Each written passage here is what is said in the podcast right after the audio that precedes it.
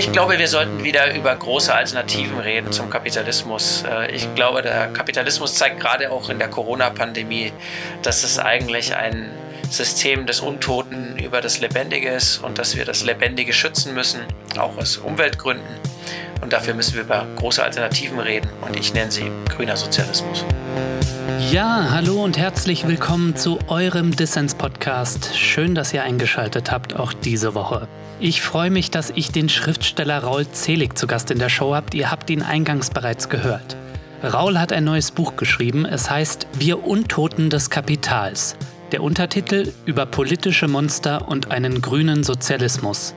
Darin beschreibt er, wie der Krisenkapitalismus, der Klimakollaps und der Vormarsch des Autoritären zusammenhängen. Und er beschreibt auch, wie eine Alternative zu all dem aussehen könnte. Kleiner Hint, im Untertitel steht ja grüner Sozialismus. Ich bin gespannt, was er zu erzählen hat. Wir legen auch sofort los. Mein Name ist Lukas Undreka. Ich wünsche euch ganz, ganz viel Spaß mit eurem Dissens-Podcast.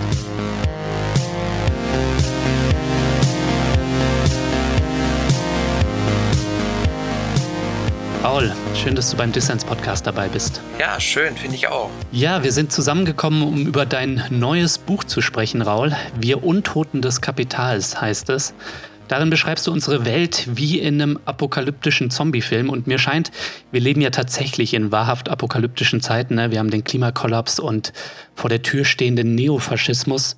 Was meinst du damit, wenn du unsere Gegenwart wie eine Zombification beschreibst? Naja, ich habe eigentlich nicht behauptet, würde ich sagen, dass es, äh, dass wir in apokalyptischen Verhältnissen leben, sondern ich habe eher gesagt, dass der Zombie so die Figur der Zeit ist. Und zwar einmal natürlich popkulturell, dass einem das ständig begegnet, aber ich glaube, er ist eigentlich auch ein gutes Bild, äh, um zu beschreiben, wie das Leben im Kapitalismus ist.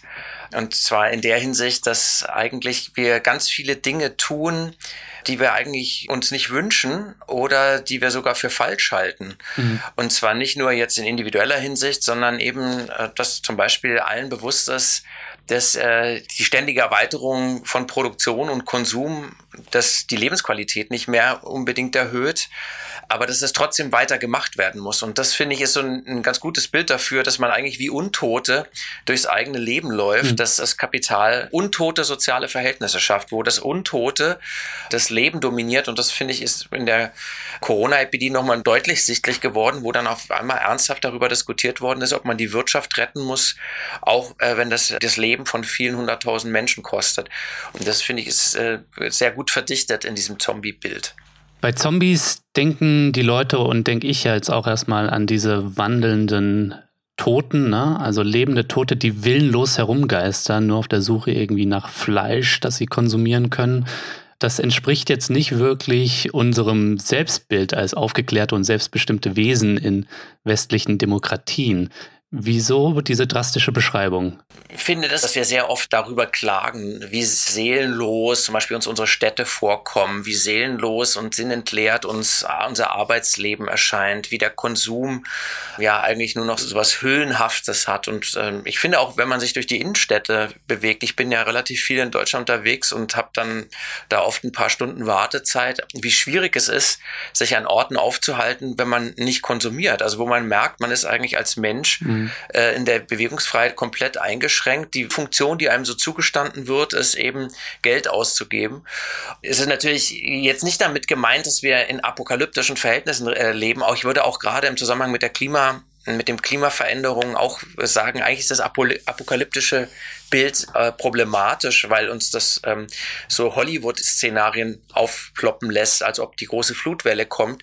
Und ich glaube, äh, das ist gerade nicht, was passieren wird, sondern was passieren wird, ist, dass sich die sozialen Auseinandersetzungen verschärfen. Mhm. Also in der Hinsicht äh, sollte man vorsichtig sein, dass man, ähm, wenn man über sowas spricht, nicht äh, die Bilder der großen Apokalypse an die Wand zeichnet. Mhm. Es lebt auch ein bisschen politisch, ne? Also weil man dann denkt, man kann ja eh nichts tun ne, gegen die große Klimaapokalypse. Ganz genau, ja. Und äh, ich, das ist auch ganz interessant. Ich habe neulich Jason Moore, einen großen Umweltsoziologen in den USA interviewt, der meinte, was wir bei solchen Sachen auch immer vergessen, wenn wir zum Beispiel vom, über des, äh, den Zusammenbruch des Römischen Reichs reden, was wir vergessen ist, dass dieser Zusammenbruch für wahrscheinlich viele Millionen Leute überhaupt gar kein Zusammenbruch war, sondern eine Verbesserung ihrer Lebensbedingungen. Hm. Dass fünf Millionen Leute durch den Zusammenbruch von Westrom aus der Sklaverei befreit wurden Äh, jetzt ist natürlich nicht so, dass der, die, die Klimaveränderungen wahrscheinlich äh, gerade den Ärmsten werden die wahrscheinlich nicht zugutekommen, aber mhm. man sollte immer auch vorsichtig sein. Also wenn so Gesellschaftsordnungen kollabieren, dann heißt das nicht unbedingt, also diese Vorstellung, die wir mal haben aus dem Kino, dass dann der Bürgerkrieg ausbricht und alle Leute sich die Köpfe anreißen, das ist oft auch eine Erzählung der Herrschenden. Und ähm, insofern sollte man da ein bisschen, also natürlich ist die Klima äh, der Klimawandel verheerend und gerade für die Ärmsten verheerend. Ähm, aber dieses Apokalypsebild ist zu einfach, weil einem das so eine Wand vorstellen lässt, gegen die man fährt. Und viel wahrscheinlicher ist, dass sich die sozialen Konflikte an vielen Orten total zuspitzen. Das wird für viele Leute verheerend sein, aber es wird natürlich auch Möglichkeiten auch für anderes eröffnen. Und äh, Geschichte wird immer äh, von den vielen gestaltet mhm. auch. Und das stimmt natürlich in, in, einer gewissen Weise auch für den Klimawandel. Hm. Ja, aber ich fand, du hast es ja auch schon beschrieben. Äh, deine Beschreibung von Zombie-Apokalypse nenne ich jetzt doch mal interessanter, weil sie nach dem Zombie im Alltag sucht, in unserem alltäglichen Leben, was wir fristen in der kapitalistischen Maschine, die auf Wachstum getrimmt ist und wir als Produktions- und Konsummonaden, die daran teilhaben. Ne? Und sie sucht sie nicht so sehr in der äußeren Bedrohung, wie man es aus den Zombie-Filmen kennt, wo die Zombies gegen die äh, Wand der Zivilisation anbrannten. Ne? Und ähm, das scheint mir doch ein Unterschied zu sein dieses Zombie-Bild hat mich nicht so sehr interessiert, weil ich da jetzt so die große Apokalypse zeichnen wollte, sondern weil ich äh, diesen Gedanken, der auch im Übrigen auch überhaupt nicht originell ist, interessant finde, äh, dass man eigentlich die ganze Zeit äh, fremdbestimmt äh, handeln muss. Mhm. Das ist ja das, was zum Beispiel auch in der Fabrikliteratur sehr viel verhandelt worden ist. Also die ungeheure Entfremdung, die man hat, wenn man Arbeitsvorgänge verrichten muss, über die man überhaupt gar keine Kontrolle hat. Das Fließband wurde ja genau dazu erfunden, damit die Arbeiter keine Kontrolle Kontrolle über den Arbeitsvorgang haben, sondern der Takt vorgegeben werden kann. Und das ist interessant, weil das äh, Zombie-Mythologem aus Haiti offensichtlich auch diesen Hintergrund hat. Äh, also da ging es offensichtlich darum, auch um diese Erfahrung, dass Leute durch ja, Zauberei oder durch Gifte zu Arbeitssklaven, zu willenlosen Arbeitssklaven gemacht werden. Und das ist jetzt, wenn man sich die Geschichte Haitis vor, vor Augen hat, natürlich auch nicht besonders schwer vorzustellen, was da, an was die da gedacht haben. Ne? An mich, an die Erfahrung, an die fürchterliche Erfahrung der Sklaverei, wo man also zu einer willenlosen, entrechteten Kreatur gemacht wird. Hm. Äh, was ich eben ganz interessant finde, es gibt eben sehr berühmte ähm, äh, Kinoerzählungen, die dann halt, oder Kinofilme, die dann darum halt kreisen, wie weiße europäische, amerikanische Wissenschaftler nach Haiti kommen und dann dort verzaubert werden und zu einer willenlosen Kreatur gemacht werden, was natürlich irgendwie eine verrückte Umdrehung dieses realen Zusammenhangs ist. Mhm. Also die ganze Erzählung der westlichen und bürgerlichen Moderne beruht ja darauf, dass wir sozusagen der Ort äh, des Lichtes und der Aufklärung der Freiheit sind.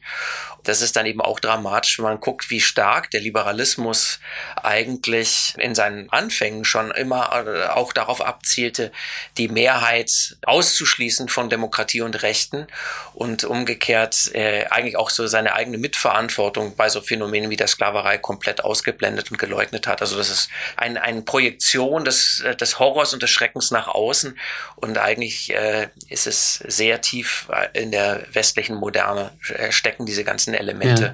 drin und die werden natürlich mit solchen Geschichten dann sehr leicht nach auf, auf etwas Äußeres projiziert. Bist du eigentlich selbst ein Fan vom äh, Zombie-Genre, sei es in Literatur, Film oder Serien?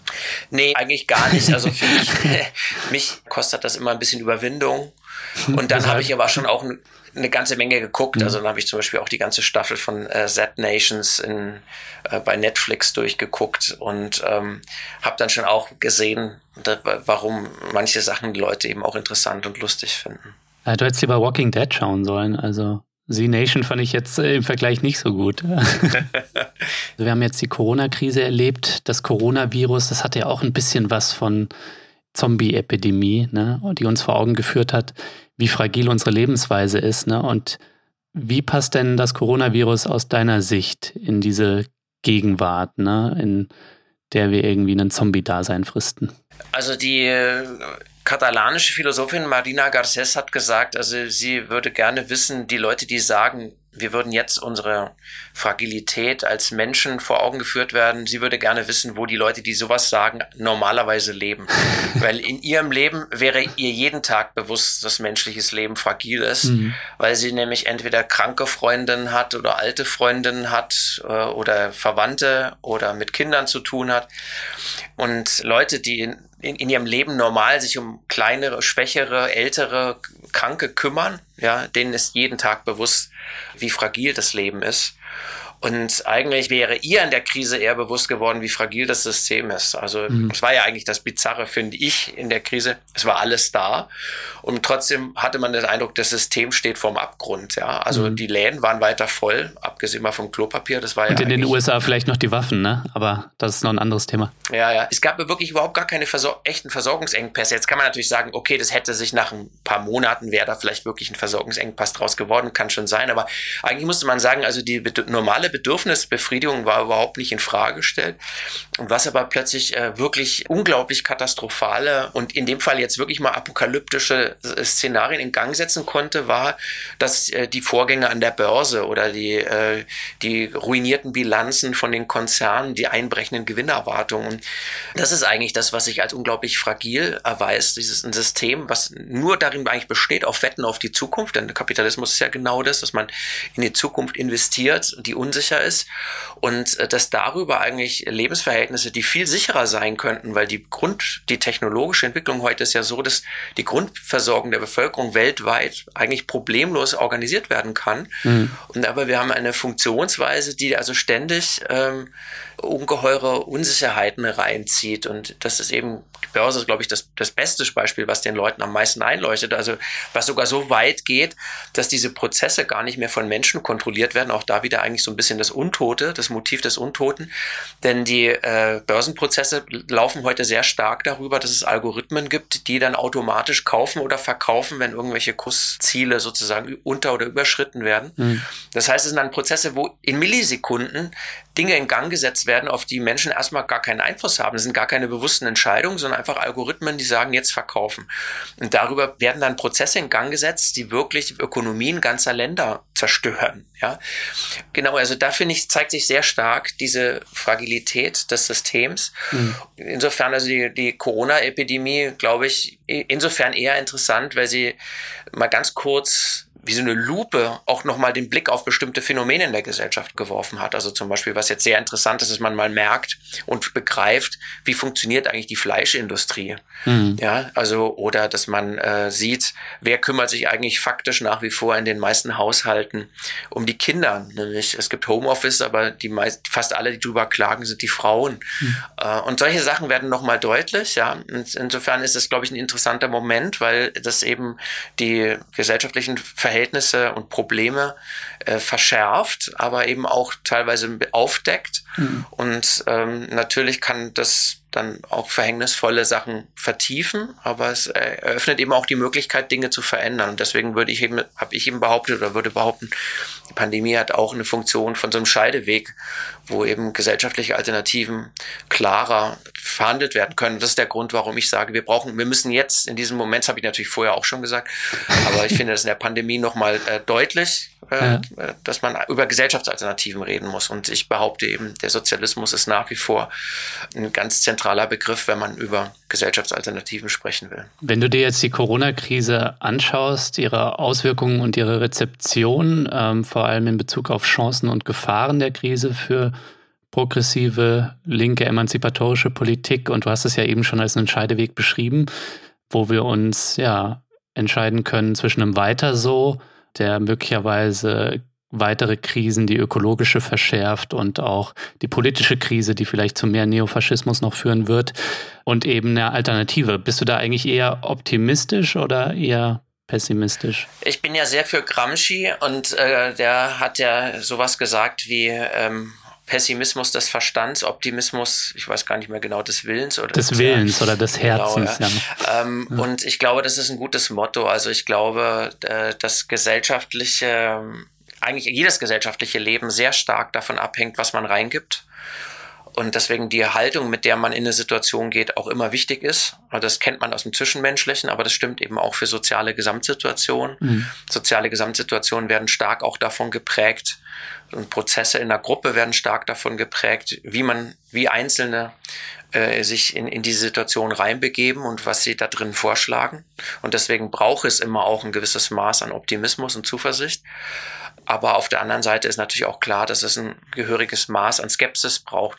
Und im Moment finde ich, ist natürlich vieles, also gerade wenn man aus der Perspektive des aus einer globalen Perspektive das betrachtet, wirklich, wirklich sehr düster. Mhm. Also wir haben wirklich kollabierende äh, ökonomische Systeme. Also ich bin jetzt gar nicht mehr so nah dran wie, äh, wie früher lange an den lateinamerikanischen Ländern, aber das wenige, was ich gerade mitbekomme, äh, bereitet, macht mir schon sehr große Sorgen. Mhm. Ähm, aber auf der anderen Seite, glaube ich, ist, war die Krise auch wiederum sehr interessant, weil sehr viel mal kurzzeitig in Frage gestellt war und man gesehen hat, ja, viele Sachen, wo man es immer erzählt wird, das geht gar nicht, stellt man fest, das geht eigentlich und ändert eigentlich auch gar nicht so viel am Leben. Also jetzt zum Beispiel, ich würde jetzt mal behaupten, an mein Leben hat sich das überhaupt nicht dadurch verändert, obwohl ich ja sogar viel unterwegs war und bin. Dadurch, dass jetzt 97 Prozent des Flugverkehrs eingebrochen ist. Also ich kann überhaupt nicht erkennen, wo das die Lebensqualität mhm. unglaublich verschlechtern würde, wenn es plötzlich nur noch sehr limitiert geflogen werden durfte, ja. Ja, ist ja tatsächlich nur eine kleine Minderheit weltweit gesehen, die, äh, die sich den Luxus erlauben kann zu fliegen. Die Klimakrise und ähm, auch, also auch die ganze ökologische Frage ist ganz stark auch ein Klassenproblem.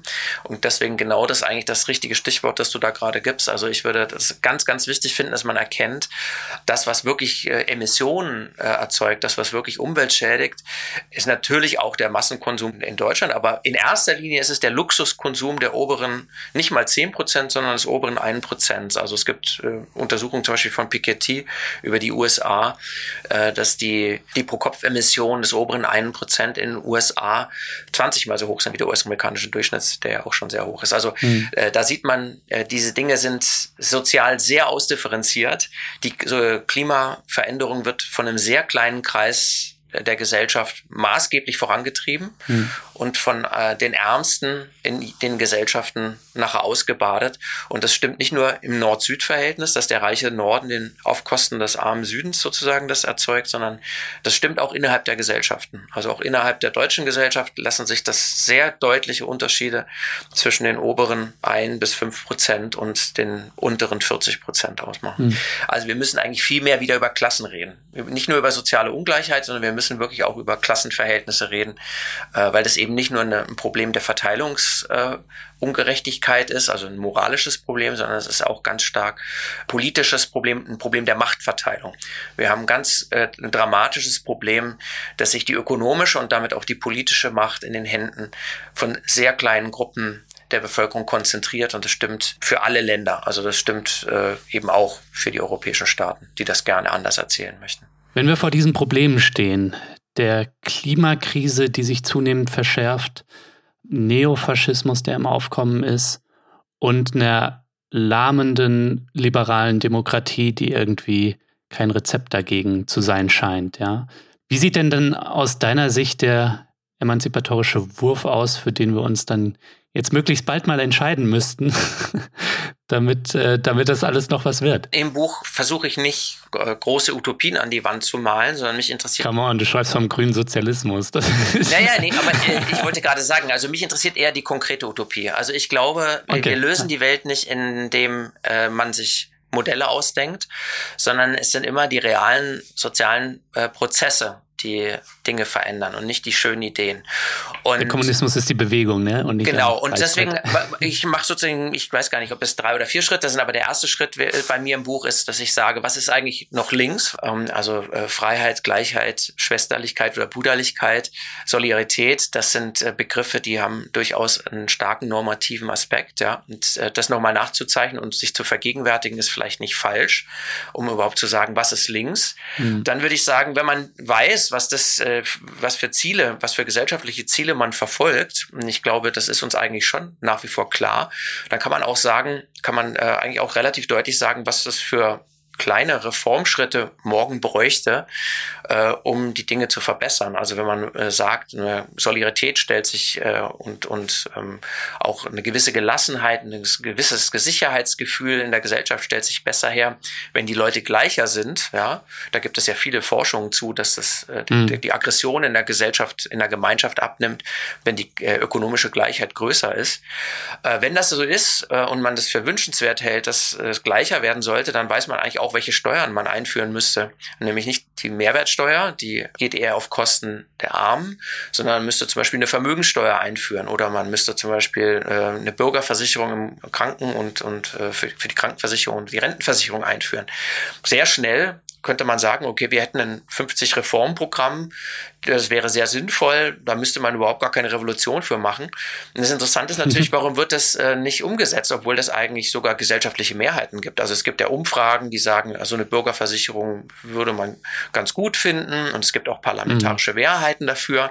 SPD, Grüne und Linke wollen so eine Versicherung und, äh, und auch Vermögensteuer ist sicherlich sehr populär beim großen Teil der Bevölkerung, gibt es auch Umfragen zu. Und es kommt nicht. Also woran liegt es? Das liegt natürlich an den Machtverhältnissen.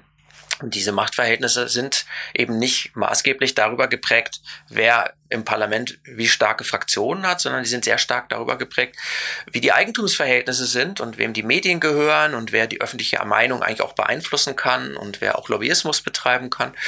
Und darin sieht man dann schon, also dass es äh, eben ähm, ein komplexeres Problem ist. Also mhm. man muss, äh, glaube ich, nicht nur klar haben, wo man hin will, man muss nicht nur klar haben, was eine Reformagenda ist, sondern man muss auch die gesellschaftliche Macht organisieren können, eine transformatorische Macht. Und ich glaube, zu so einer transformatorischen Macht gehört einerseits, dass man anknüpft ähm, an dem, was an, an sozialer Organisierung, an gesellschaftlicher, an demokratisierender Organisierung da ist, in der Gesellschaft selber und gleichzeitig aber auch, äh, dass man wieder eine ja, der Begriff ist so abgewertet, aber ich finde den eigentlich ganz gut, wieder eine große Erzählung hat, eine Gegenerzählung. Und mhm. das wäre dann sozusagen für mich der grüne Sozialismus zu sagen. Also wir haben auch ein, ein gesellschaftliches Gegenprojekt, aber dieses gesellschaftliche Gegenprojekt, äh, wir müssen Solidarität, Gemeineigentum, Demokratie und eine Reihe von anderen Sachen stärken. Gemeineigentum gehört da meiner Ansicht nach deswegen dazu, weil ich glaube, dass Privateigentum in der konzentrierten Form, wie wir es heute haben, natürlich immer eine Machtkonzentration in Händen weniger bedeutet. Und wenn man also mhm. eine demokratische, egalitäre Ziele verfolgt, dann muss man eben auch dieses Privateigentum schwächen und Gemeineigentum stärken. Und äh, diese Gesamterzählung ist aber meiner Ansicht nach nicht so sehr eben das Modell ist, sondern ich glaube, man muss sich das viel stärker vorstellen als einen Prozess der Aneignung oder der Transformation, an dem die Kämpfe von vielen und das Engagement von vielen eben äh, die entscheidende Rolle spielt. Und da äh, behaupte ich, gibt es eben äh, sechs Sachen, wahrscheinlich gibt es noch mehr, aber sechs äh, Ansatzpunkte, die ich heute oder die man in den letzten 150 Jahren eine Rolle gespielt haben, um Errungenschaften durchzusetzen. Und diese sechs Punkte kann ich gerne gleich noch sagen, aber wahrscheinlich willst du vorerst noch eine Frage stellen. du hast jetzt schon ein langes Referat gehalten über das, was du dir unter grüner Sozialismus vorstellst. Und äh, wie wir da hinkommen, das wird mich natürlich auch schon interessieren. Von daher interessieren mich natürlich auch diese sechs Punkte, an denen wir ansetzen können. Aber mich jetzt zunächst einmal interessiert, die sozialistische Idee, das scheint ja auch so etwas, um im Bild deines Buches zu bleiben, ne, mit den Zombies, scheint ja auch so etwas wie ein Untoter zu sein. Ne? Die Idee ist einfach nicht tot zu kriegen, obwohl sie schon so viele Niederlagen und Tragödien hat erleben müssen. Ne? Beschreib doch vielleicht einmal, Raul, Warum lohnt es sich in deinen Augen trotzdem an der Idee des Sozialismus festzuhalten? Ja, für mich war es eher andersrum, dass ich ja, äh, wenn, wenn ich mich lustig mache über das Zombiehafte im Kapitalismus, dann muss ich natürlich zugeben, also nichts war so zombiehaft wie die DDR. Ja, genau. Also, ein, ein, ein, politisches System, äh, wo die Leute, oder noch krasser eigentlich in der Sowjetunion, am Ende mussten die Leute ähnlich wie im Vatikan über 80 Jahre alt sein, um Parteivorsitzende zu werden. also ganz am Ende dann nicht mehr mit Gorbatschow, aber davor, das war ja die Bilder meiner Kindheit also dass mhm. man immer so, äh, so eine gerontokratische Herrschaft da erlebt hat und die Zeitungen, die aus, dem, äh, aus der DDR kamen, die wirkten ja auch, wie als ob da jeden Tag äh, die vorgefertigten Sätze einfach nur wieder neu zusammengesetzt worden wären. Mhm. Ich verwende den Begriff trotzdem, also erstmal, weil ich glaube, dass da das sind 150 Jahre Emanzipationskämpfe. Und da würde ich das dann auch wieder ein bisschen relativieren, was ich gerade gesagt habe. Ich würde schon auch sagen, dass es äh, soziale und demokratische Errungenschaften gab, äh, auch ähm, in der Welt, also eine Dekolonialisierung zum Beispiel oder ähm, Frauenrechte, Arbeiterrechte und so weiter, hat meiner Ansicht nach sehr viel zu tun gehabt mit der Existenz des sozialistischen Lagers. Also obwohl ich mich lustig mache über diese gerontokratische Herrschaft, würde ich sagen, die Existenz dieses Ostblocks war ein wesentlicher Motor der äh, demokratischen und sozialen Reformen im 20. Jahrhundert. Das ist äh, jetzt sehr widersprüchlich, äh, aber tatsächlich ist es, äh, glaube ich, so genauso komplex und widersprüchlich. Mhm. Also ich glaube, es ist eine, eine wichtige historische Bewegung und es stecken auch ganz viele Erfahrungen drin, die man sich auf jeden Fall angucken muss, auch gerade auch wenn man sie, äh, um sie zu kritisieren. Aber ich glaube, unter anderen Vorzeichen hätten sich viele, würden sich viele Probleme wiederholen. Also wenn man jetzt eine, mhm. sagen wir, eine ökodemokratische Bewegung hätte, die sich radikale Veränderungen auf die Fahnen schreiben würden und ganz lieb und gleichberechtigt sein möchte und das mit so einer Radikalität tun wollte, ich glaube, die würde sehr schnell auch autoritäre Tendenzen ausbilden. Und äh, ich glaube, dass, hm. also allein deswegen äh, ist es wichtig, sich äh, historische Prozesse anzugucken und zu gucken, warum ist in bestimmten Situationen etwas passiert, ja, damit äh, man solche Gefahren vermeiden kann. Und dafür, glaube ich, muss man äh, sich gerade also mit denen beschäftigen, die versucht haben, die Geschichte emanzipatorisch zu verändern. Deswegen ist die sozialistische Bewegung sehr wichtig. Mhm. Aber der andere Punkt ist auch, ich sehe es auch deswegen wichtig, weil ich glaube, die Eigentumsfrage bleibt der Dreh- und Angelpunkt in der Gesellschaft, in der wir heute leben. Es, es wird ja immer so getan, wie als ob wir die politische Macht im, im Staat liegt und in der Regierung liegt. Und äh, ich glaube, der Staat ist zwar ein wichtiges Feld, wo Auseinandersetzungen auch ausgetragen werden und wo auch Dinge erreicht werden können oder auch verschlechtert werden können. Aber ich glaube, die zentrale Machtressource in der Gesellschaft, in der wir leben, ist das Eigentum. Also nicht umsonst sagen schon die Kinder im Kindergarten, Geld regiert die Welt. Mhm. Das insofern ist ganz klar, also eine Demokratisierungsbewegung eine, äh, oder auch eine Bewegung, die eine, auch die Wirtschaft grün, ökologisch umgestalten will oder eine bedürfnisorientierte Wirtschaft herstellen will. So eine Bewegung ist nur möglich, wenn das Privateigentum, damit ist jetzt nicht dein Computer oder mein Auto gemeint, sondern damit ist gemeint die großen Produktionsmittel, ne, die großen äh, Finanzvermögen. Mhm. Solange es dieses große Finanzvermögen in den Händen sehr weniger gibt, äh, solange äh, werden diese ganzen Veränderungen, demokratischen und ökologischen Veränderungen, die wir brauchen, nicht durchsetzbar sein, weil die den ökonomischen Interessen von den sehr reichen Menschen widersprechen. Und deswegen ist es wichtig, eben diese sozialistische Dimension zu betonen. Auch wenn der Begriff immer ganz viel Missverständnisse provoziert, ist er, glaube ich, unvermeidlich. Die Eigentumsfrage ist leider zentral. Das ist, liegt nicht daran, weil ich mir das so ausdenke, sondern es liegt daran, weil die Gesellschaft, in der wir leben, so strukturiert ist, dass das Eigentum der Dreh- und Angelpunkt für alles ist.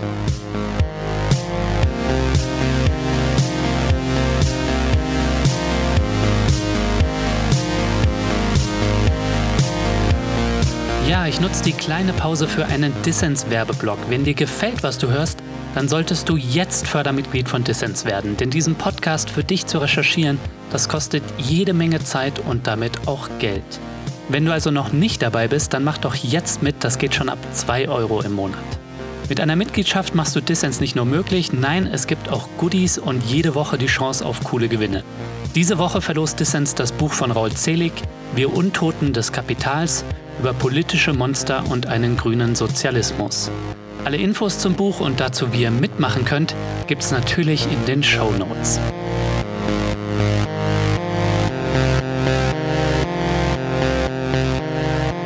Du hörst den Dissens-Podcast. Zu Gast ist der Schriftsteller und Politikwissenschaftler Raul Zelig. Ich fand's interessant, Raul, dass du den Film Snowpiercer in deinem Buch erwähnst, ne? weil ich den selbst sehr gerne gesehen habe. Ähm, in gewisser Weise ein Film über die Klimakrise, Klassenherrschaft und Revolution. Kannst du mal beschreiben für unsere Hörerinnen und Hörer, was du an dem Film cool fandest, um was geht's und warum du den in deinem Buch ja als Beispiel verwendest. Ich kenne Snowpiercer noch als Comic aus den 80er Jahren, weil ich relativ oft in Frankreich. Tatsächlich, ich wusste gar nicht, dass das eine Vorlage hat, ja. aber du, okay. Der war in Frankreich, in Spanien äh, war ich ja viel und äh, das ist ein französischer Comic gewesen. Mhm. Der Film äh, erzählt die Geschichte von einem Zug, der eigentlich organisiert ist wie eine Klassenherrschaft. Äh, die hinteren Waggons äh, interessanterweise sind sie nicht abgehängt, ja. Äh, also da leben die Leute wie unter schrecklichsten Bedingungen in Dunkelheit, werden auch immer wieder mit brutaler Gewalt niedergeschlagen. Mhm. Und äh, die Leute aus diesen hinteren Waggons brechen aus. Es gelingt ihnen, nach vorne in, zu kommen und dann stellen sie fest, also dass es vorne auch eine ganz andere, eine ganz andere Realität in diesem Zug gibt.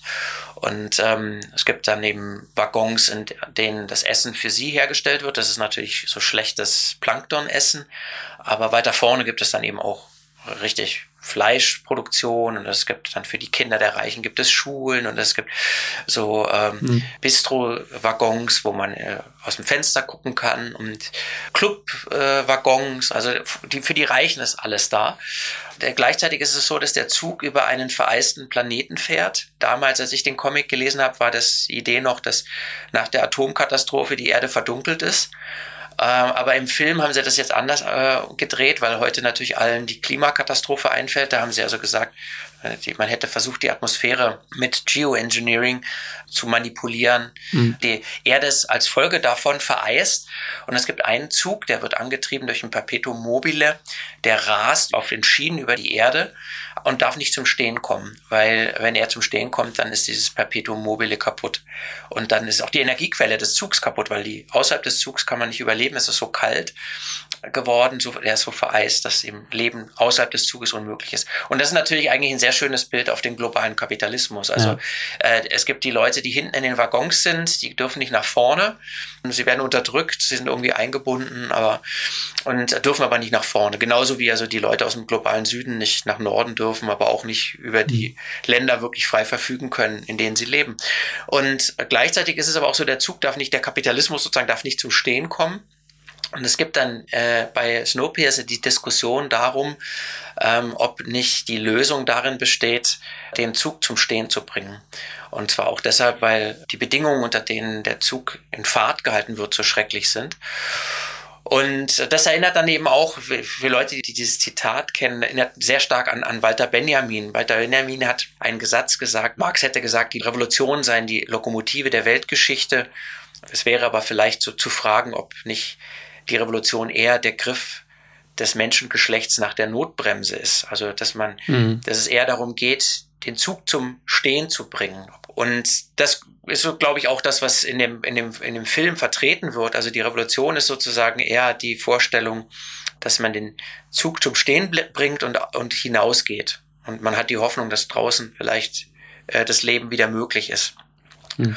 Und äh, da könnte man jetzt glauben, das sei so ein Aussteigerzitat. Aber Walter Benjamin meinte das eigentlich ganz anders, als heute man so, so eine Aussteigeridee haben könnte, weil bei Walter Benjamin ging es eher darum, um, um die Rolle der Sozialdemokratie. Die Sozialdemokratie, die geglaubt hatte, dass man die Geschichte einfach immer weiterfahren kann und eine Revolution notwendigerweise ein Bruch, ein Ausstieg aus der die aus der Kontinuität der Geschichte bedeutet. Und mhm. das ist heute fast vergessen. Aber anyway, also das ist natürlich super interessant, weil der, der Film dieses Walter Benjamin Zitat wissentlich oder unwissentlich verwendet, aber ich glaube falsch verwendet.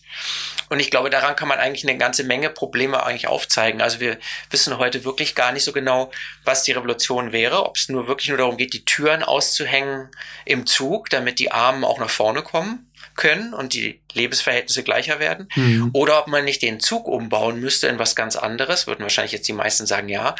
Und dann ist natürlich die Frage, okay, wir müssen den Zug erstmal zum Stehen bringen, weil der unter so schrecklichen Bedingungen die Güter hergestellt werden im Kapitalismus. Im Film sind das eben die Kinder, die den Zug instand halten. Dann könnte man jetzt sagen, okay, das ist die Kinderarbeit im Kapitalismus, die den, den ganzen Textilreichtum in die Welt bringt. Also wir müssen das eigentlich anhalten. Aber dann ist natürlich die Frage, was wäre denn eigentlich, wenn wir die Wirtschaft wirklich anhalten würden? Würde dann nicht auch unsere Versorgung zusammenbrechen?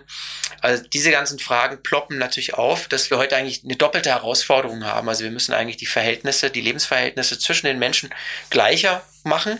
Aber darüber hinaus müssen wir eigentlich auch die Art und Weise, wie sich unser System durch die Welt bewegt, durch die Natur bewegt, wie, sie, wie unser Zug über die, den Planeten fährt, ne? Mhm. die Art und Weise müssen wir radikal transformieren. Wir müssen diesen Zug, in dem wir leben, radikal verändern, so dass es am Ende wahrscheinlich kein Zug mehr wäre.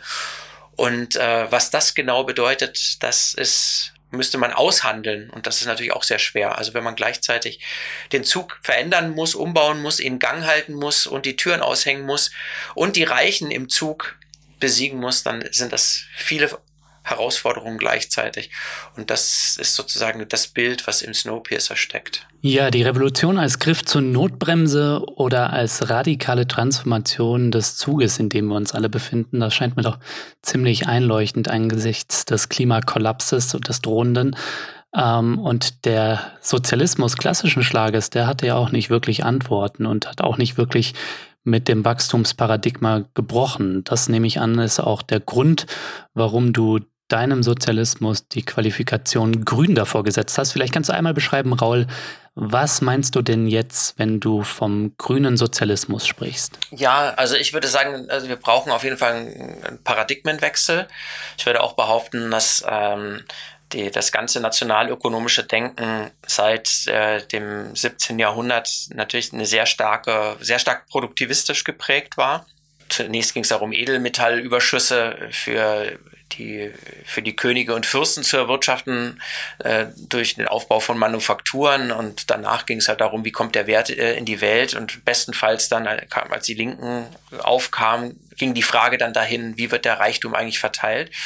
Aber ich glaube, heute ist natürlich auch eine ganz wesentliche und vielleicht die zentrale ökonomische Frage, wie begrenzen wir den Stoffwechsel mit der Natur. Hm. Und ich glaube jetzt allerdings, dass eigentlich die Wachstumsdebatte der letzten Jahre uns eher hinderlich ist für diese Debatte, weil die uns immer auf so ein, die führt uns in so einen komischen Sumpf oder so ein Minenfeld, wo wir äh, die ganze Zeit auf Pappkameraden einschlagen. Okay, wie meinst du das? Ja, weil also die einen äh, behaupten immer, die, äh, die Wachstumsgegner, die Degrowth-Bewegung, die würde die ganze Zeit nur Verzicht predigen und äh, die anderen, äh, denen wird die ganze Zeit vorgeworfen, sie würden ja genauso Wachstumsparadigma vertreten, also den Gewerkschaften, die halt sagen, wir müssen halt auch äh, weiterhin Zukunftsindustrien haben, denen wird dann vorgeworfen, sie hätten das gleiche Wachstumsparadigma. Mhm. Und ich glaube eigentlich, wären wir weiter, wenn wir sagen, wir brauchen eine bedürfnisorientierte Umgestaltung der Wirtschaft und die bedürfnisorientiert bedeutet natürlich, dass nach wie vor die Grundversorgung von Menschen äh, gewährleistet sein muss, aber gleichzeitig natürlich auch, dass diese Grundversorgung, also unser Bedürfnis ist ja auch, dass wir, wir leben, wir sind Teil der Natur und äh, unser Bedürfnis natürlich auch, dass dieses Lebensnetz nicht zerstört wird und nicht noch weiter zerstört wird, als es sowieso schon zerstört worden ist. Äh, insofern ist das gar nicht so sehr die Frage Wachstum oder nicht Wachstum, sondern die Frage ist, welche Bereiche will man fördern, welche Bereiche nicht. Also weiß gar nicht, ob das da irgendjemand schon mal durchgerechnet hatte. Wenn wir jetzt wirklich so eine große ökologische Konversion starten würden, die den Individualverkehr äh, zum Beispiel zurückdrängt und dafür den öffentlichen Verkehr ausbaut, dann hätten wir natürlich große Verluste in der einen Industrie, aber möglicherweise auch große Zugewinne in der anderen. Mhm. Und wenn wir sagen, wir wollen irgendwie äh, weg von der Welt äh, der Konsumgüter, heißt das natürlich nicht unbedingt, dass wir nicht auch weiterhin äh, uns neue Dienstleistungen ausdenken könnten, die für unser Leben wertvoll sind. Und ich glaube, es ist auch verhängnisvoll, in so eine Debatte, so eine Verzichtsdebatte zu kommen, weil ich glaube, äh, zum Beispiel der, das Ende des Automobils für mich, glaube ich, wäre das kein Verzicht. Genauso ähnlich wie ich auch nicht behaupt, glaube, dass das Ende des Flugverkehrs ein großer Verzicht ist. Also ich stelle mir das eigentlich ziemlich interessant vor, wieder auf mit Segelbooten. Es gibt ja moderne Segelboote-Designs, die noch nicht gebaut werden, aber wo man in wenigen Tagen äh, nach Lateinamerika mitfahren könnte. Also natürlich so Hybridantriebe, aber wo, mhm. wo man sieht, also es gibt ja technische Entwicklungen, die unser Leben natürlich verändern würden, aber wo ich jetzt nicht behaupte, das wäre ein Verlust meiner Lebensqualität, wenn meine Reisen anders wären. Ich würde natürlich dann anders reisen. Ich könnte nicht mehr für ein Wochenende irgendwo hinfahren. Aber äh, ich müsste in so einer Gesellschaft ja vermutlich auch sehr viel weniger arbeiten weil ja viel weniger Konsumgüter in die Welt müssen und wirklich nur die Bedürfnisse befriedigt werden. Und in so einer Welt wäre es eben manches langsamer, aber vieles dadurch interessanter. Mhm. Das immer so zu labeln als Verzicht scheint mir ziemlicher Blödsinn, sondern es wäre einfach eine, eine, Veränderung, die wahrscheinlich die Lebensqualität für viele Menschen auch äh, verbessern würden. Ja, ich gebe dir auf jeden Fall recht. Also wir müssen schauen, dass wir den grünen Sozialismus oder auch wie, wie auch immer man es nennen möchte. Und es gibt ja gute Gründe, mit so einer Erzählung zu arbeiten und nicht mit so schwammigen Begriffen wie Postkapitalismus oder Postwachstumsökonomie, eher so aus einer akademischen Welt kommen. Ne? Aber wir müssen das irgendwie schmackhaft machen, den Leuten auch hier im globalen Norden. Klar ist es auch moralisch ein Gebot zu verzichten auf einen ökologisch ruinösen Individualverkehr motorisiert, ne? weil er eben dazu führt, dass anderswo in der Welt irgendwie Inseln äh, im Meer verschwinden und irgendwie ähm, äh, Menschen ihre Lebensgrundlage verlieren. Aber ich glaube, die Leute müssen hier auch verstehen, dass sie dadurch was gewinnen. Und da hast du viele gute Punkte angesprochen. Ne? Also wenn wir die Arbeitszeit radikal verkürzen, dann äh, haben wir mehr Zeit für die schönen Dinge des Lebens. Ne? So, und das gilt, glaube ich, für viele Dinge, wo wir gewinnen können durch ähm, ein Umdenken, ja, und einen Weg vom Wachstumsparadigma. Ja, ich finde vor allen Dingen auch wichtig, dass man nicht äh, sagt, man muss das anderen schmackhaft machen. Man muss sich das für sich selber auch vergegenwärtigen, was eigentlich Veränderungen sind, äh, auf die man auch Bock hat. Ja? Also ich mhm. gibt eine Reihe von Sachen, äh, so Veränderungen des meines Lebens durch gesellschaftliche Rahmenbedingungen, auf die hätte ich sehr große Lust, ja. Mhm. Und ich glaube auch der Schichtarbeiter also hat keinen Bock, jeden Morgen eine Stunde in der, auf der Autobahn zu stehen. Also dieses Freiheitsgefühl seines Pkw, also für ihn ist die, der Pkw und, und das billige Benzin eine Lebensnotwendigkeit, weil er eingezwängt ist, in einer bestimmten Art und Weise zombiehaft, ja, in bestimmter Art und Weise zu funktionieren. Er muss antreten zu unmöglichen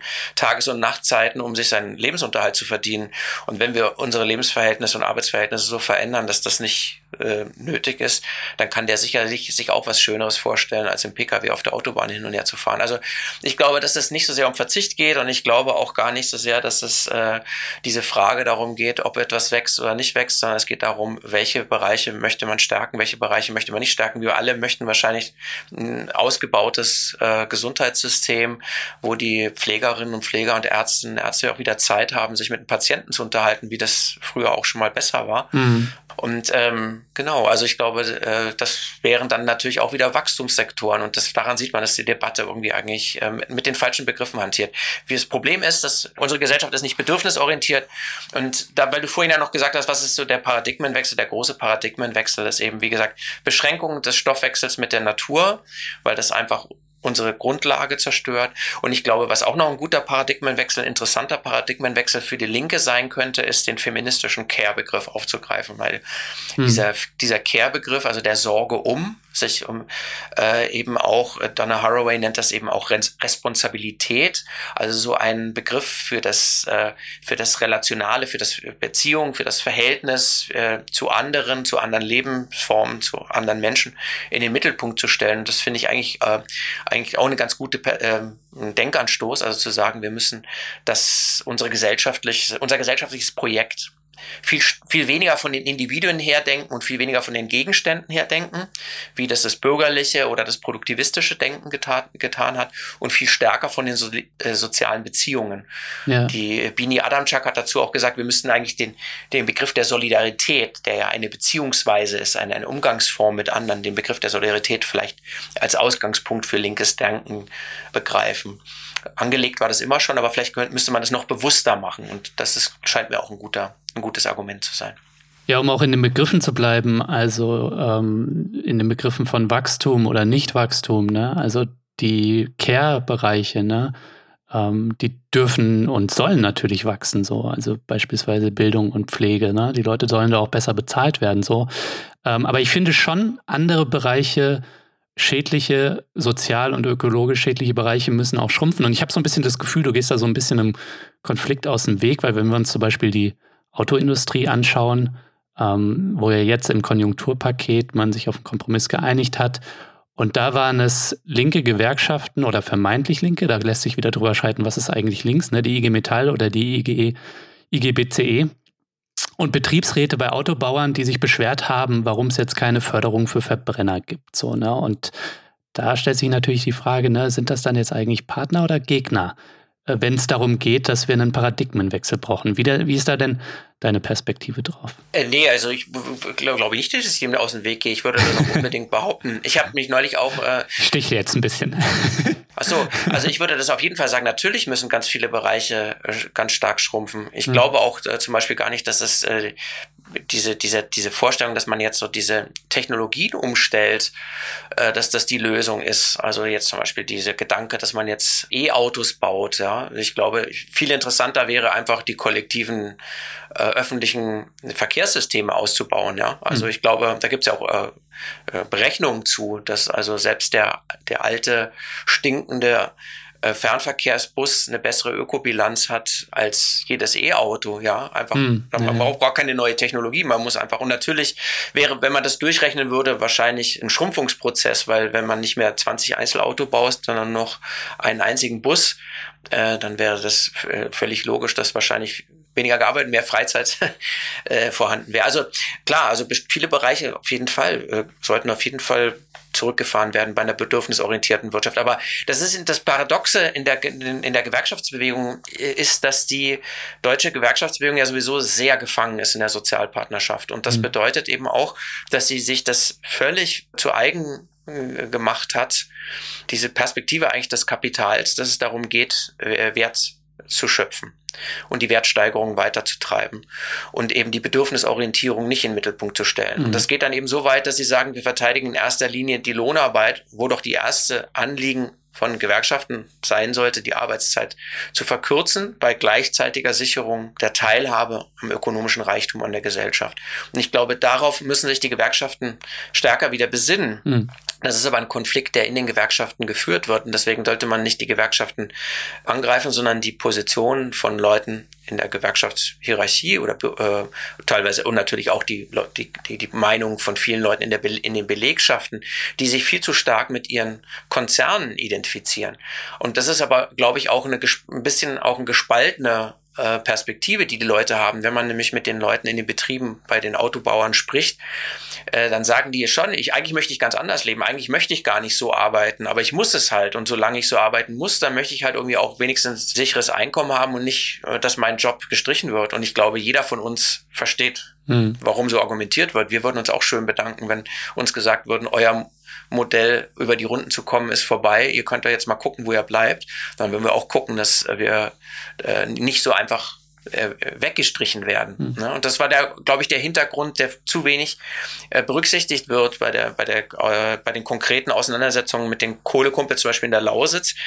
Also ich will jetzt gar nicht die IGBCE, die ich immer schon für eine sch äh, schlimme Gewerkschaft gehalten habe, also weil die eben sehr stark Sozialpartnerschaft und rechts äh, durchsetzt war, äh, verteidigen. Aber ich würde auf jeden Fall die Kohlekumpels verteidigen, die gesagt haben, hey, unser Betrieb hier im, im Braunkohlerevier, das war einer der wenigen guten Jobs weit und breit und einer der wenigen Orte auch, wo man als Arbeiter reale politische Mitsprache noch hatte. Und das muss natürlich eine ökologische Bewegung mitdenken, genauso wie umgekehrt die Gewerkschaften auch kapieren müssen, dass die ökologische Frage eine ökologische ökologische Frage ist, die sie als, die uns als Arbeiterinnen und Arbeiter betrifft. Denn gerade die Leute, die mit wenig Geld am Ende über die Runden kommen müssen, werden diejenigen sein, die den Klimawandel voll zu spüren bekommen, ne? auch in Deutschland. Hm. Wenn Lebensmittel teurer werden, das betrifft die Reichen nicht, das betrifft die einfachen Leute. Und deswegen müssen die Gewerkschaften raus aus ihrer Umklammerung mit den Sozialpartnerschaften. Dafür muss man aber anders reden, glaube ich. Man muss deutlich machen, es geht nicht gegen Gewerkschaftspolitik, sondern es geht darum, Linke kapitalismuskritische Positionen den Gewerkschaften wieder stärker zu machen und ich äh, habe in Kolumbien ja äh, viel auch mit Gewerkschaften gearbeitet und gesehen, dass das problemlos möglich ist. Mhm. Die Erdölarbeitergewerkschaft USO hat dort immer Kampagnen mit den Indigenen und den Bauernorganisationen gegen die Erdölförderung der großen Konzerne und des Staatsbetriebs gemacht, weil sie gesagt haben, die Ölförderung, wie wir sie heute machen, zerstört die Lebensgrundlagen unserer Bevölkerung. Mhm. Und deswegen sind wir dagegen, obwohl sie damit ihr Geld verdienen. Aber sie haben gesagt, wir verdienen damit ihr Geld, aber wir identifizieren uns nicht mit unserem Konzern. Wir würden uns wünschen, dass wir unser Geld anders verdienen könnten. Und deswegen arbeiten wir mit den Indigenen zusammen gegen die Ölförderung. Daran sieht man also, es sind Positionen auch in der Gewerkschaftsbewegung möglich, die deutlich machen, äh, das Modell, das Lebensmodell, das uns das Kapital, das uns die Konzerne vorgeben, äh, ist nicht das Modell, das wir uns als Gewerkschafterinnen und Gewerkschafter wünschen. Hm. Und äh, wir müssen in der Lage sein, natürlich unser, unser Einkommen zu verteidigen und trotzdem aber dieses Modell in Frage zu stellen. Und das können viele von den Gewerkschafterinnen, wenn man mit ihnen diskutiert, machen die das natürlich genauso gut wie, wie du und ich auch. Aber äh, in, der, in der verkürzten Debatte im Moment äh, haben sie halt oft Positionen eingenommen, die politisch richtig falsch sind. Und äh, ja, ich bin ja auch in der Linken, haben, das als Linke auch kritisiert und haben gesagt, das ist eigentlich äh, ziemlich desaströs, dass die IG Metall sich da auf, äh, in der Art und Weise zu einer Lobbyorganisation des Fossilismus macht. Mhm. Also wir brauchen eine Verknüpfung von sozialen und ökologischen Forderungen und wir müssen uns da natürlich gegenseitig auch viel abverlangen. Also die Gewerkschaften müssen viel ökologischer lernen zu denken, den Kapitalismus viel kritischer betrachten und umgekehrt müssen aber auch die Umwelt- und Ökologieverbände und Klimabewegung stärker, viel stärker die sozialen und Klassenfragen verstehen und berücksichtigen. Hältst du es für machbar und woher soll die gesellschaftliche Macht kommen für so eine ambitionierte Transformation? So, sie scheint gegenwärtig nicht da zu sein. Und du hattest, glaube ich, vorhin schon sechs Ansatzpunkte erwähnt. Die darfst du, ich gebe dir jetzt eine Minute, dann darfst du die jetzt so runterrattern. Zack, zack, zack, zack. Also ich glaube, zunächst mal muss man begreifen, dass äh, die transformatorische Macht, um solche Dinge durchzusetzen, äh, nicht in erster Linie daher kommt, dass man per Wahlen an die Regierung kommt. Also wir haben ganz, ganz viele Erfahrungen, dass vermeintliche linke, linke Regierungen oder Mitte-Links-Regierungen rechte neoliberale Reformen gemacht haben. Man muss andererseits auch sagen, die Vorstellung, dass man durch Revolutionen solche Prozesse in Gang setzt, auch sich ja nur sehr begrenzt bewahrheitet hat. Aber man kann gleichzeitig feststellen, dass es in den letzten 150 Jahren ja durchaus sozialen und demokratischen Fortschritt gegeben hat. Also es sind Sachen durchgesetzt worden. Also muss man, mhm. glaube ich, sehen, also so ein, ein, ein, ein, ein Feld von sozialen Kämpfen, politischen Kämpfen, auf dem ja eben dann auch die transformatorische Macht hergestellt wird. Und das sehr oft ist dann auch die, die Furcht der Eliten, dass die Situation außer Kontrolle geraten könnte, die dazu führt, dass man bereit ist, Kompromisse zu schließen. Und das kann man natürlich äh, auch heute beobachten. Also man merkt, dass heute zum Beispiel auch die Bereitschaft äh, wieder wächst, durch Angebote, durch, durch Sozialprogramme auch die Leute mitzunehmen, weil man Angst hat, dass sonst der Rechtspopulismus oder autoritäre Bewegungen noch stärker werden. Mhm. Und man merkt schon, also auch heute existieren durchaus äh,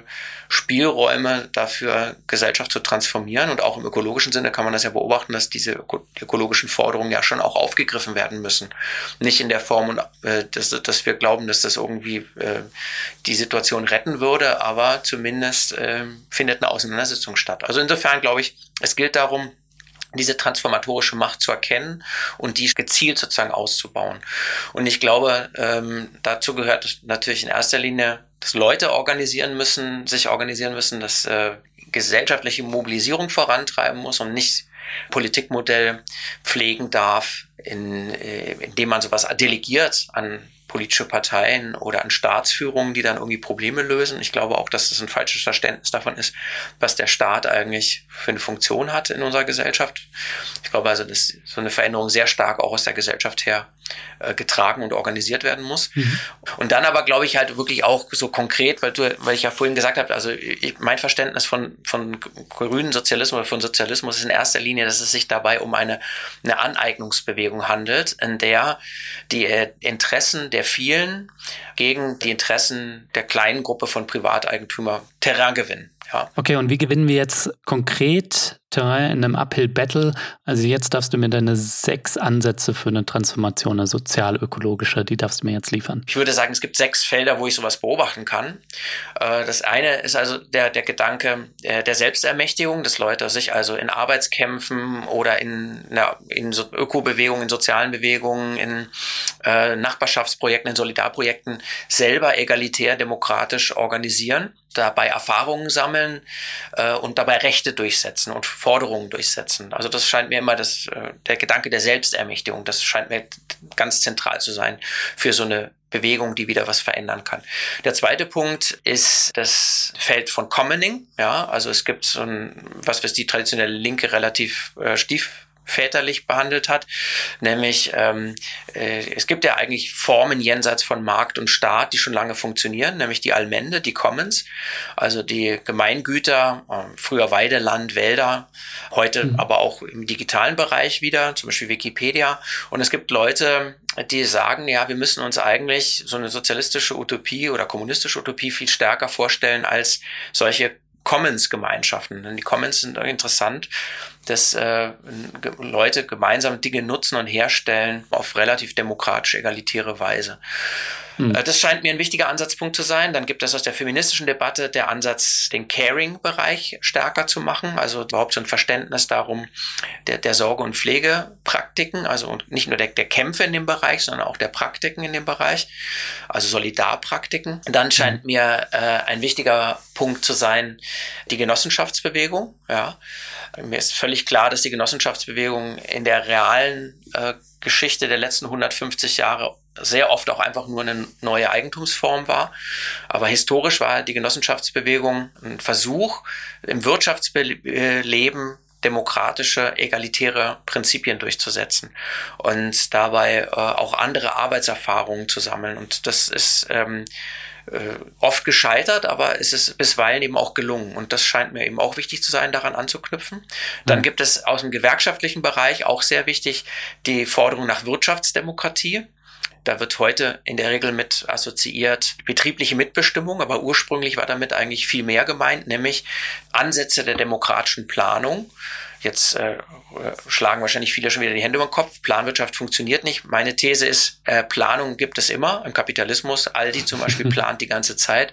Walmart oder Amazon, das sind die reinsten Planungsdiktaturen, nur eben hm. im Interesse von einigen wenigen. Und wir sollten uns Gedanken machen, wie eben äh, zum Beispiel ökologische Umgestaltung, äh, Kohleausstieg war ja auch eine Planungskommission gewissermaßen und wie solche Sachen demokratischer gestaltet werden können, dass die Gesellschaft wirklich mhm. eine Mitsprache hat. Ein bisschen war es ja schon so, dass da auch Umweltverbände vertreten war, aber das könnte man ja deutlich demokratischer und offener gestalten, dass es eine viel größere gesellschaftliche Debatte darum gibt und in vielen anderen Bereichen auch. Also warum zum Beispiel Arbeitszeitverkürzung, das könnte ja auch von sozusagen von gewerkschaftlichen und betrieblichen Organisationen debattiert werden, wie was für ein Modell man da entwickeln will. Also Ausweitung der Planung. Mhm der letzte Bereich, damit das, man nicht denkt, also ich würde die Bedeutung von staatlicher Politik nicht sehen. Also ich glaube, staatliche Politik bleibt sehr wichtig, weil die organisiert die Rahmenbedingungen für solche Prozesse. Alles andere war ja mehr so aus der Gesellschaft rausgedacht. Das ist, glaube ich, auch wichtig, Sozialismus mehr aus der Alternativen der Gesellschaft, aus Perspektive der Gesellschaft zu denken.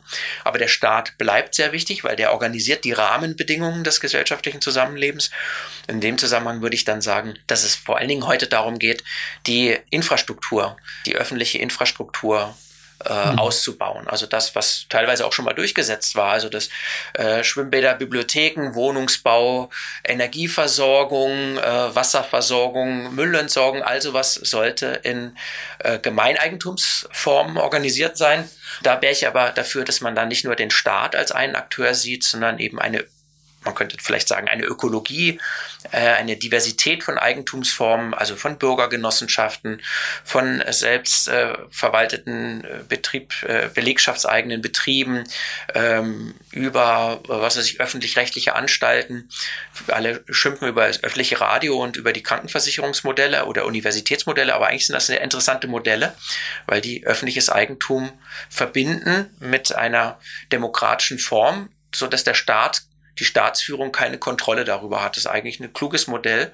Ja, es ist darüber super. sollte man mehr nachdenken. Also ich glaube, es gibt sehr Dinge in unserer Praxis, die uns allen bekannt sind, wo man sagen kann, da findet eigentlich sowas schon statt. Und das wäre meine These ja auch. Also der Kampf zwischen einem sage ich jetzt mal, Modell der Konkurrenz und einem Modell der Kooperation und der Solidarität oder zwischen einem Modell der Herrschaft und einem Modell der egalitären Demokratie. Also wenn man diese beiden Pole aufmachen will. Und ich behaupte, Linke ist diejenige, die für Solidarität und für egalitäre Demokratie kämpft, dass mhm. diese Dinge natürlich immer schon da sind. Also diese Kämpfe und diese, diese Bestrebungen sind immer schon da. Deswegen ähm, haben wir auch ein paar Sachen durchgesetzt. Und äh, für uns geht es darum, diese Dinge strategisch wieder als als ein Projekt zu sehen und auch durch eine Erzählung zusammenzuführen. Und dafür sage ich, würde ich den Begriff grüner Sozialismus auch gut finden, um deutlich zu machen, das ist ein Projekt, an dem wir arbeiten. Und wir müssen uns vor allen Dingen wieder darüber verständigen, wie wir diese transformatorische Macht ähm, stärken können, um eben diese Werte, die uns wichtig sind, Solidarität, Demokratie, Gleichheit, universelle Rechte für alle, dass wir diese Dinge gesellschaftlich auch durchsetzen können. Das ist das, was sozialistische Politik und sozialistische Bewegungen schaffen muss. Raul, vielen Dank fürs Gespräch. Danke dir und äh, ich hoffe, es ist ein Ansatzpunkt, um weiter darüber zu streiten.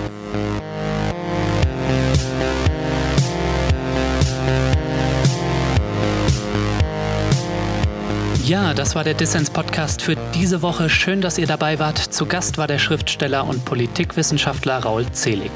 Wenn ihr noch mehr kluge Leute hören wollt, dann unterstützt doch jetzt Dissens. Das geht schon ab 2 Euro im Monat, also für weniger als eine Tasse Kaffee. Mit eurem Beitrag tut ihr nicht nur etwas Gutes, nein, ihr habt auch Woche für Woche die Chance auf coole Gewinne. Dieses Mal verlost Dissens das Buch von Raul Zelig, Wir Untoten des Kapitals, über politische Monster und einen grünen Sozialismus. Alle Infos zum Buch und dazu, wie ihr mitmachen könnt, gibt's natürlich in den Show Notes. Das war's dann noch von mir. Vergesst nicht, Dissens zu abonnieren, wenn ihr das noch nicht getan habt, auf iTunes, Spotify oder der Podcast-App eurer Wahl. Ich freue mich natürlich auch über Kommentare und Anregungen. Danke fürs Zuhören und bis nächste Woche.